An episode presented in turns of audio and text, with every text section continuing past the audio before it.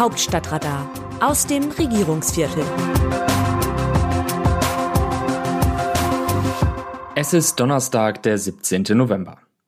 Haben Sie bei der Debatte um das Bürgergeld noch den Eindruck, dass es um Sachfragen geht? Also wird politisch darum gerungen, wie man bedürftige Menschen ein Leben in Würde ermöglicht und zugleich den Sozialstaat und jene, die ihn finanzieren, nicht überfordert?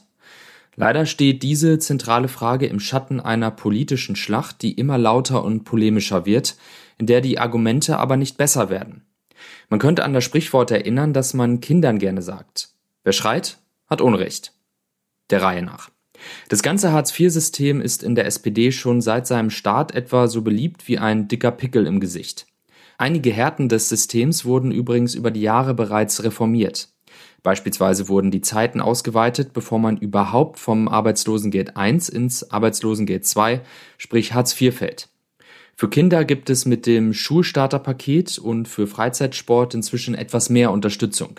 Im Bund mit der Union konnten sich die Sozialdemokraten aber nicht durchsetzen, das System von Grund auf zu reformieren.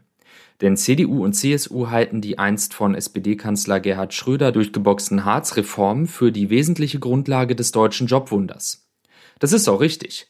Allerdings ist zu bezweifeln, dass die damals neu geschaffene Sozialhilfe Hartz IV maßgeblich das Jobwunder bewirkt hat. Vielmehr waren es der durch die Hartz-Reform entstandene Niedriglohnsektor, die Möglichkeiten zur Scheinselbstständigkeit, die hohen Exportzahlen und die niedrigen Energiepreise, die zur brummenden Wirtschaft und zum boomenden Arbeitsmarkt geführt haben.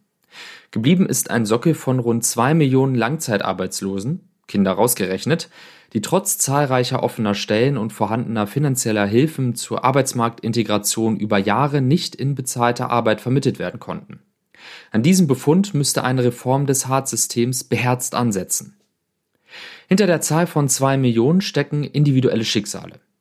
Eine alleinerziehende Mutter braucht im Zweifel mehr finanzielle Hilfen, damit sie ihre drei Kinder Zukunftschancen eröffnen kann. Ein Jugendlicher, der Termine im Jobcenter schwänzt, keine Lust mehr hat, zur Schule zu gehen und angebotene Ausbildungsplätze oder Jobgelegenheiten nicht annimmt, den muss man mit Sanktionen belegen.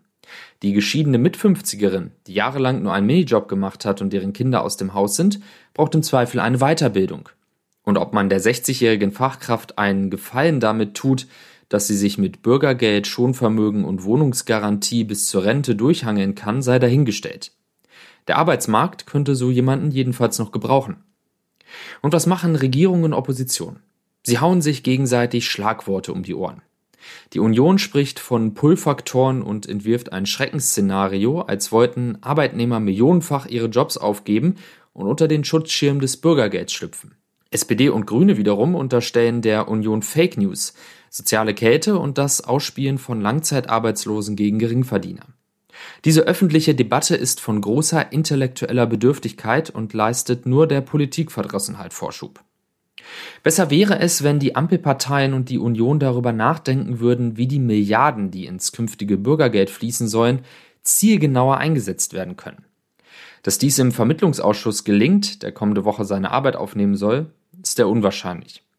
Dort wird das unredliche Geschachere mit polemischen Argumenten weitergehen und am Ende wird irgendein Kompromiss stehen, der die Probleme nicht bei der Wurzel packt. Immerhin sind sich alle einig, dass in Zeiten dieser Inflation der Regelsatz um gut 50 Euro steigen muss. Man kann nur hoffen, dass sich beide Seiten auf klare Kriterien verständigen, mit denen die Wirkungen des Bürgergelds spätestens nach zwei Jahren bilanziert wird. Machtpoker. Es war keine gezielte Rakete, die auf Polen gerichtet war. Andrzej Studa, polnischer Präsident. Die besonnene Reaktion der NATO-Staaten auf den Raketeneinschlag in Polen war ein weiterer Beweis dafür, dass der Westen die Ukraine zwar in ihrem Abwehrkampf gegen die russische Invasion unterstützt, aber zugleich eine Eskalation dieses Krieges auf NATO-Gebiet verhindern möchte. Ruhig und schnell hat der Westen den Rest der Welt darüber informiert, dass die Rakete wohl nicht von Russland abgefeuert wurde. Vielmehr soll es sich um eine Flugabwehrrakete der Ukraine aus russischer Produktion handeln. Sie soll in den 70er Jahren hergestellt worden sein. Damals herrschte der Kalte Krieg und die Ukraine war Teil des kommunistischen Sowjetreichs. Zwei Menschen waren am Dienstag durch die Rakete in einem ostpolnischen Dorf sechs Kilometer von der Grenze zur Ukraine entfernt getötet worden. Wie sehen die Demoskopen die Stimmung im Land? Noch einmal zum Bürgergeld. Etwas mehr als die Hälfte der Bürgerinnen und Bürger meint, dass durch das geplante Bürgergeld Arbeitslose besser gestellt werden als Erwerbstätige mit geringerem Einkommen. Im Osten glauben das mehr Menschen als im Westen. In der Gruppe mit einem Haushaltseinkommen von 2500 bis 4000 Euro ist diese Annahme mit 58 Prozent am größten.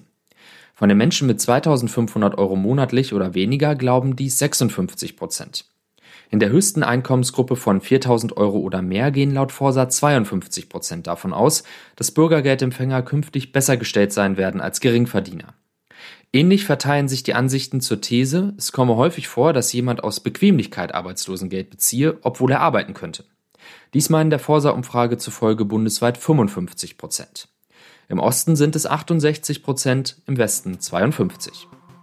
Das Autorenteam dieses Newsletters meldet sich am Dienstag wieder, dann berichtet mein Kollege Markus Decker. Text Eva Quadbecker, Mikrofon Dennis Pützig.